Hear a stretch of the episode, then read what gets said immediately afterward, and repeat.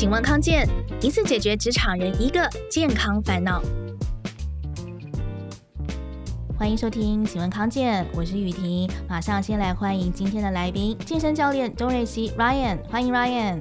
Hello，大家好，我是 Ryan。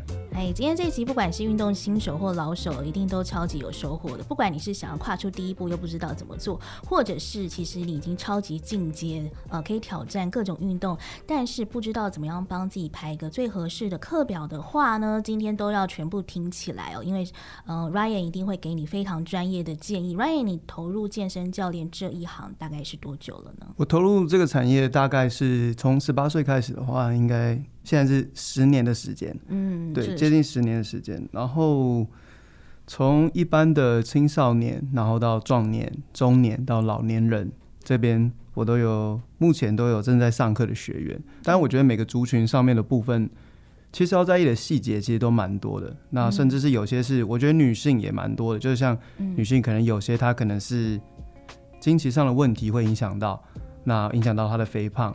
或者是他的荷尔蒙的整体状况不是很好，或者是有些老年人他可能是一些心血管疾病，所以在每个人的其实族群他都有一个不同的课表和需求，那我们需要针对他的一些可能他理想的状况去做一些调整，甚至是。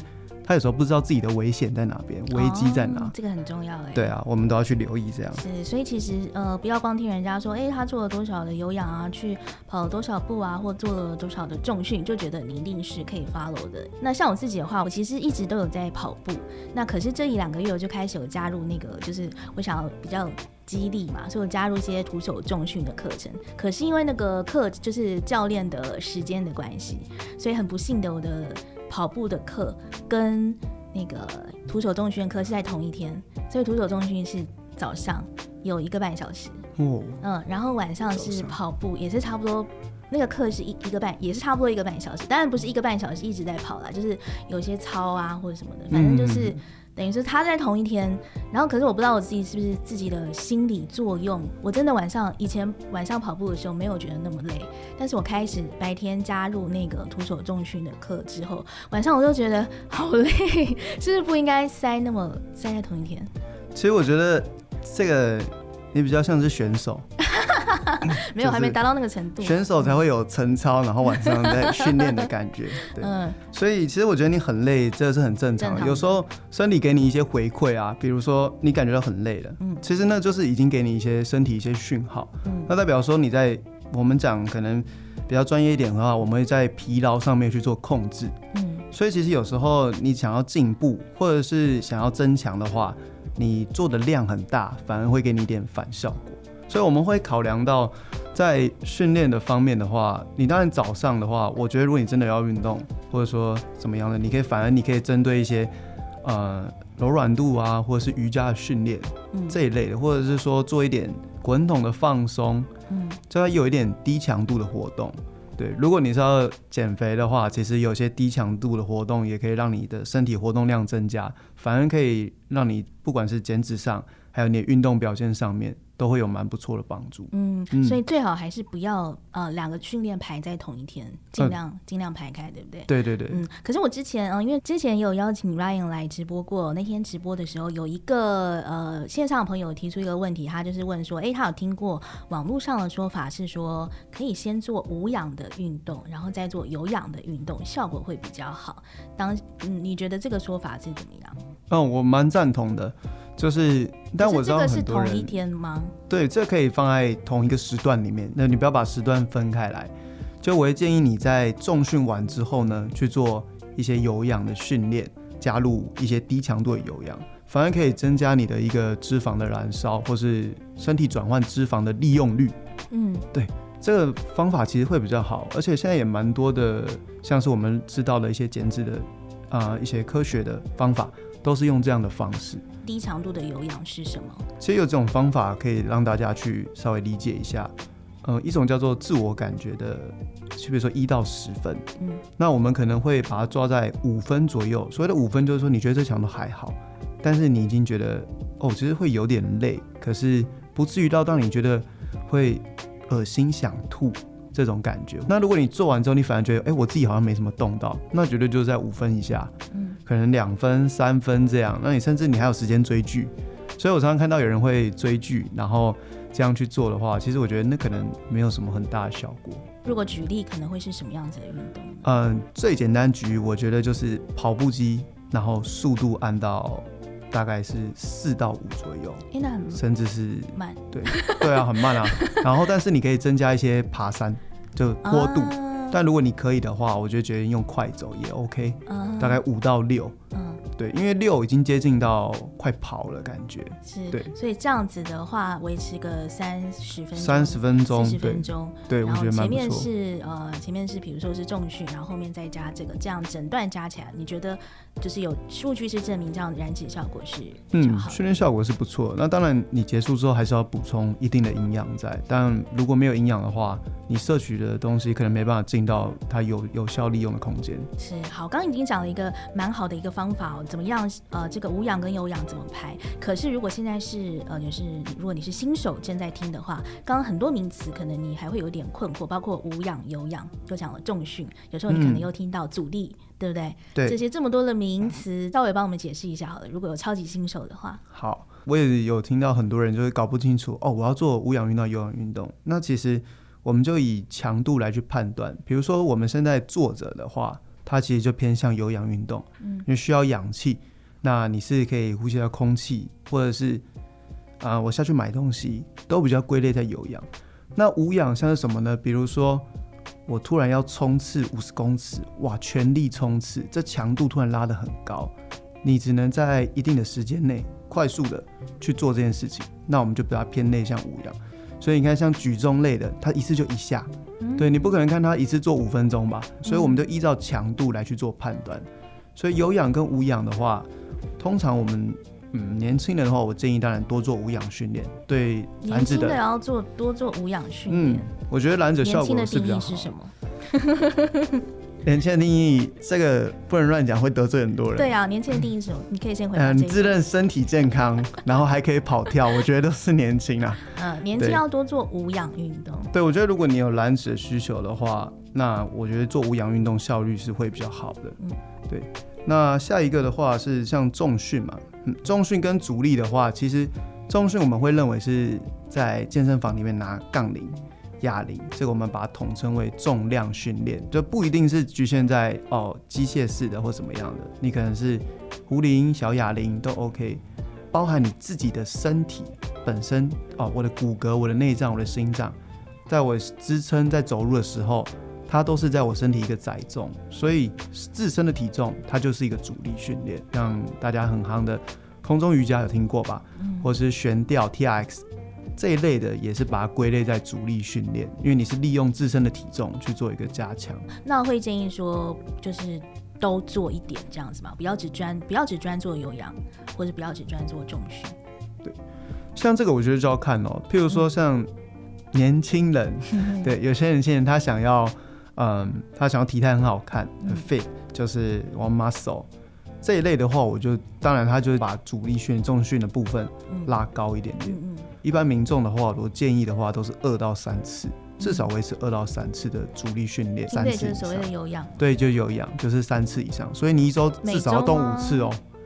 对，但是这五次的分配就依照你的需求做调整。但是如果你是以像我刚刚提到的，有人他可能需要很大量的肌肉量，不管是年轻人或者是年长者，他可能预防一些肌少症的状况，他可能在主力训练的部分就重训，他也需要提高多一点点，可能到。三次，最少三次，甚至是四次，我觉得也没问题。嗯，对。但其实心肺训练一定要需要啦，因为就像如果你今天心肺很好的话，那你重训不好的话，你可能去逛街，好，你不会喘，可是你提东西提得很累。啊。可是你如果重训心肺都很好的话，那你去逛街可以自己提东西，走路也不会喘，就是这样。嗯，所以是相辅相成。那如果我们在、嗯、呃，就是撇除刚刚那个所谓的年轻人嘛，就是比较一般针对我们比较熟龄上班族的话，我们粗浅分粗浅分为，比如说四十岁以上到五十五岁这个阶段，以及五十五岁以上的族群，他们这个有氧跟重训的配比应该怎么做比较好？像四十岁到五十五岁以上，因为他在整体的身体状况其实都还来得不错，可是。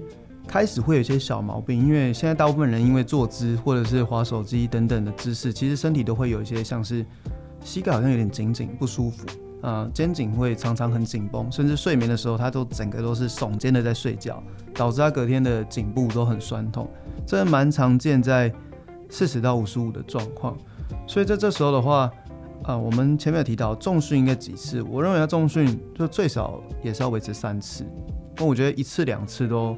有点偏少，因为他在这个年纪的时候，他去生长肌肉的速度还是很快。哦，还有希望，对对，还有绝对还有希望，就有希望。嗯、那等于这时候的话，有氧的话，我就要看他本身的体质。嗯嗯，有些人他可能像他可能都瘦瘦的，嗯，哎、欸，体重上面的话，虽然他可能好像体脂很高，可是他身材是瘦瘦的，那很明显他只是肌肉量不够。嗯，那我就觉得说他就是专注在重量训练上，心肺的部分可以做少一点点。甚至先缓缓，如果时间不够的话，先专注一个部分，然后再慢慢去做调整。那五十五岁以上的话，我就会觉得说，他是变得是以健康出发的话，他就变成两个都需要平均。原因是因为在五十五岁以上，大家的血压就开始升高了啊，对，血糖甚至是胆固醇的部分，这是三高嘛，大家都知道，他的身体的内部的状况开始有一些不是已经不是一般的膝盖痛了。那因为有的五十五岁膝盖痛已经去换膝关节了，所以这时候的族群，我觉得他训练上就是完全跟四十到五十五的是有很大的差别。所以这时候你单做重量训练的话，不见得对你的血压、血脂控制会有一定的效率。嗯，对，你需要搭配重训跟有氧，其实是要适度的增加有氧，对有氧这个比例。没错没错。好，我们稍微休息一下，待会再回来。还有另外一个都市传说，就是玫瑰花茶，这都是真的吗？的确哦，这些都是有根据。说酒后吐真言这个事情是真的吗？因为酒精会抑制你的前额叶功能。那前额叶是什么功能呢？太专业，太专业。可能有睡眠呼吸中止症的情况哦。男生就是比女生多。哎，为什么？所以小时候胖不是胖这句话是错的，是不是？小时候胖基本上就是胖。对，而且我那一天在。想听更多精彩内容，快搜寻听康健 Podcast。那 Ryan，你自己的课表呢？像我有时候的话，嗯，我会抓课程中间，就是即便很累，但我也会抓最少四十五分钟到一个小时的训练。然后我可以的话，我尽量一周会维持五天以上，会维持五天。因为其实你看我，其实我的身形就是已经比较偏瘦了。嗯。那我又同样又是教练，可是如果我自己没有去坚持住的话，我其实很难去教导学生。嗯。对，所以我必须还是在把握在最少要有一个小时的训练时间或四十五分钟，然后我会尽量在体脂控制的部分都维持在十十到十三上下的。哦，十到十三。对，但这个部分只能用饮食控制，所以我连吃有时候觉得哦，连吃都在训练，就是不行，这场啊要吃肌肉，刻个肌肉好了。鸡胸肉这样啊，没有啊，健身教练那个形象最重要 了，其他都是假的，是不是？就是没有要给人家知道说，哎、欸，我自己做得到，我自己对对对好嘛，对不对，对？自己还是要以身作则，你才知道他们到那个坎，就是为什么会有这个门槛，你才可以。身处他们的那个情境里面，嗯，是好。那我们已经跟大家分享很多怎么样安排自己的课表哦，所以想要问 Ryan，不管是有氧或重训啊，最常看到这些运动新手最常出现的错误，帮我们举例几个好不好？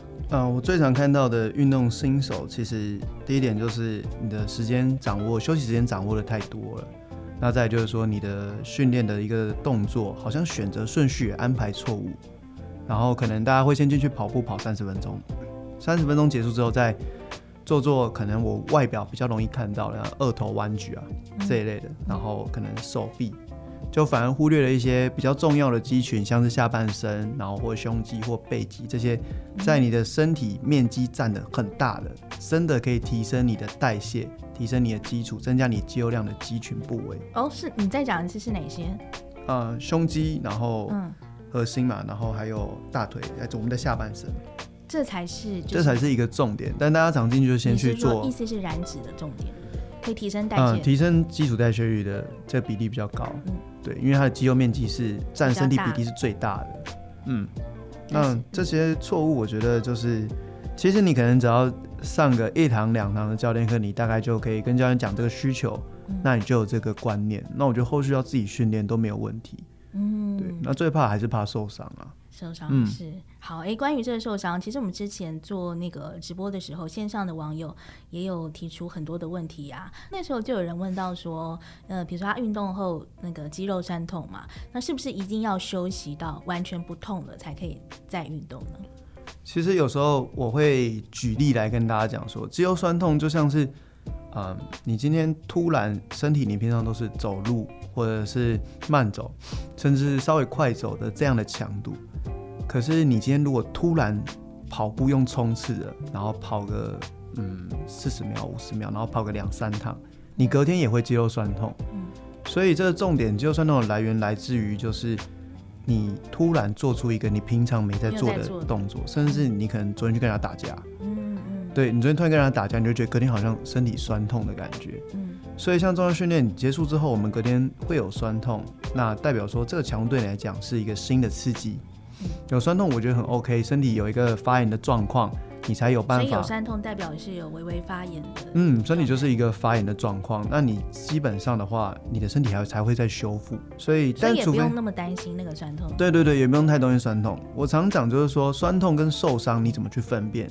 欸、受伤是立即性，你当下做完了你就啊，我觉得怪怪的。对，那酸痛是隔天你显精起来下床那个，你就是发现做到这个动作，你才发现哇，原来脚这么酸。嗯，所以大家常常会搞混，但我就常常跟大家讲说，你要去分辨这件事情，只要分辨久了，你就知道这个是正常的。但如果你非常非常酸，那要代表你前一天的强度是不是真的超乎你能力太多？就有人酸到十天、七天、八天。那你就要注意自己的强度是不是太太多了。那我觉得，如果你是一般的正常酸痛一两天，其实隔天或者是再过一天，你只要把啊、呃，譬如说你是昨天是训练胸前，那我们隔天就是做背部的训练，甚至是核心换位置的。对对对对对，去做一个换位置的话，其实相对来讲的话，对你的训练效果就是会更好的帮助。所以千万不要因为一次酸痛就被击倒了。嗯，所以就是说酸痛的话，第一是正常现象。那如果大家想要。呃，就是稍微可以调配一下自己运动的部位，就对。比如说背痛的话，可能就改训练其他的地方。对对对，你这样讲也很好，但是是背痛有很多种，有下背痛、下背痛和背痛，这是差很多。哦、是是是下背痛可能要找找医师 了。哦、对对。好，就是大家了解意思就好，就是说可以训练你不痛的部位，锻炼你不痛的部位。对对对对对对对，嗯，去把它交错。是另外一个呃很重要的观念，就是说有酸痛的话，也不用那么担心，不代表你就不能从事这个运动，对不对？它是没错，正常的一个、嗯，它是一个正常的一个状况。嗯哼，另外那时候也有人问说，呃、关于减重的话，那如果说想要减重的话，大家一定都会想说，那是不是一定是有氧运动，比如说像跑步啊那些，它的效果一定是比较好的吗？其实我觉得，嗯、呃，这句话也常常大家听到，就是三分运动，七分靠吃。但我个人减重三分动七分，对，对对对，动七分。我个人认为是两个都很重要。我觉得就是，嗯、而且再也要看你的身身形的，就是基因的遗传的一个状况。嗯，那也不见得就是说我一定要呃做有氧或者重训。如果今天你的目的很简单，你只是要瘦，你不在乎其他的任何的方式。嗯，坦白说，你只要掉体重啊，掉公斤，那我觉得你就是每天跑有氧，你也会瘦，嗯、而且会效果会比重训还来得快。这个是因为，但是因为它就是透过一直有氧，它的肌肉量反而增加是比较慢的。哦，对，所以可是它体重掉很快，它脂肪掉很快，它肌肉量也会掉，但是就维持住。嗯，但是如果你是想要身形是比较有肌肉有线条的，那我就建议你两个搭配在一起起。那这样的话，你的下降的比例其实不会这么的快，可是。大家最最常讲就是不是找什么林书豪跟连哦连胜文，对对对对对对对，嗯、找他们两个，他也瘦了哟，对，他也瘦了，他也瘦。之前他们两个就想说一样的身高，一样的。体重，对，常常看到，看起来完全不一样，对对对，肌肉量的关系。对，那有些人他可能真的是像我遇到是你是为了要，他就跟我讲他的目的嘛，他准备他两三个月后要结婚了，嗯，那结婚那这时候就很多极端方法要出来了，对，嗯，所以就是依照每个人需求去做调整。不过我觉得所有一般的民众。我都建议还是重训跟有氧。我们以健康层面出发的话，其实两个强调都不同。有氧的心肺能力，那重训的话就是主力训练肌肉量的部分。它不只针对肌肉量，甚至骨质密度，还有你的一些日常生活的一些功能性，都有蛮大的帮助。嗯，大家可以参考一下，最好是两个都稍微做一下是比较好的。最后要跟 Ryan 问的是，这是每个教健身教练来我们节目都一定要被问的啦，请推荐一个 CP 值最高的锻炼起来 CP 值最高的居家肌力锻炼动作。真的推荐一个，真的其实是蛮难的。怎么会？可以加一个吗？别人都讲得出来耶。我认为，我认为 CP 值最高的，嗯、我认为了，是棒式。跟我猜的不一样，为什么是棒式？因为棒式第一个它是用手脚去做支撑的，那他手脚本身就撑的时候就会有一定的、一定的一个。阻力在，那再来就是说，它最主要是一个核心的运动，是腹部上面的。所以今天不管你是老年人，你是小孩，你是婴儿，呃，不是不是，你是婴儿，你是更正，对，你是成那个青少年，然后成年人、中年人、壮年人，然后老年人，嗯，你都需要核心，对，你都需要核心，而且核心对于你整个的躯干的刺激，它不管是里面深层，就是像我们腰椎在这边。保护腰椎的核心，包括你的外面的那种六块肌，其实都可以锻炼到。抱歉，还在讲到婴儿是吧？等一下，你不要憋小了。对不起，我刚才脑袋就是婴儿棒式的画面。不好意思，不好意思。我没有怪你的意思，但是这有点好笑。还好，还好有制造到一些效果。有 有有，有有有，可以，这段可以。刚刚讲到哪里？我自己我自己其实也是最近有开始在做棒式，我真的觉得大爆汗。嗯，因为其实之前啦，如果请那个健身教练来我们这边推荐一个 CP 值最高，蛮多人都会推荐深深蹲吧。对对对，可是因为深蹲做久了，好像有点太习惯了，就现在就觉得还好，没有新的一些刺激或者什么。但是最近我开始做棒式，真的就就是那个汗真的飙的很厉害，就觉得哇，然后。真的动到的是核心会很酸痛的，对啊对啊，所以我有做对吗？嗯，应该对，但要看一下实体的状况才知道。所以主要是要核心那边。对，我觉得核心是一个还是一个最重要的东西，就是不管在什么年龄上面，然后你在做训练的时候，甚至是它可以简单的增加负重，嗯、那相对来讲的话，你有一些负重，其实你的手跟脚都还是会有一些锻炼。嗯，所以我推荐棒式。其实不管是有氧或重训，我们都是等于是先求有，再求好嘛，要跨出第一步才是最重要的。好，今天非常感谢 Ryan 哦。如果你觉得今天内容对你有帮助的话，记得给我们五颗星好评。有任何疑问，也欢迎留言给我们哦。请问康健，下次见喽，拜拜，拜拜。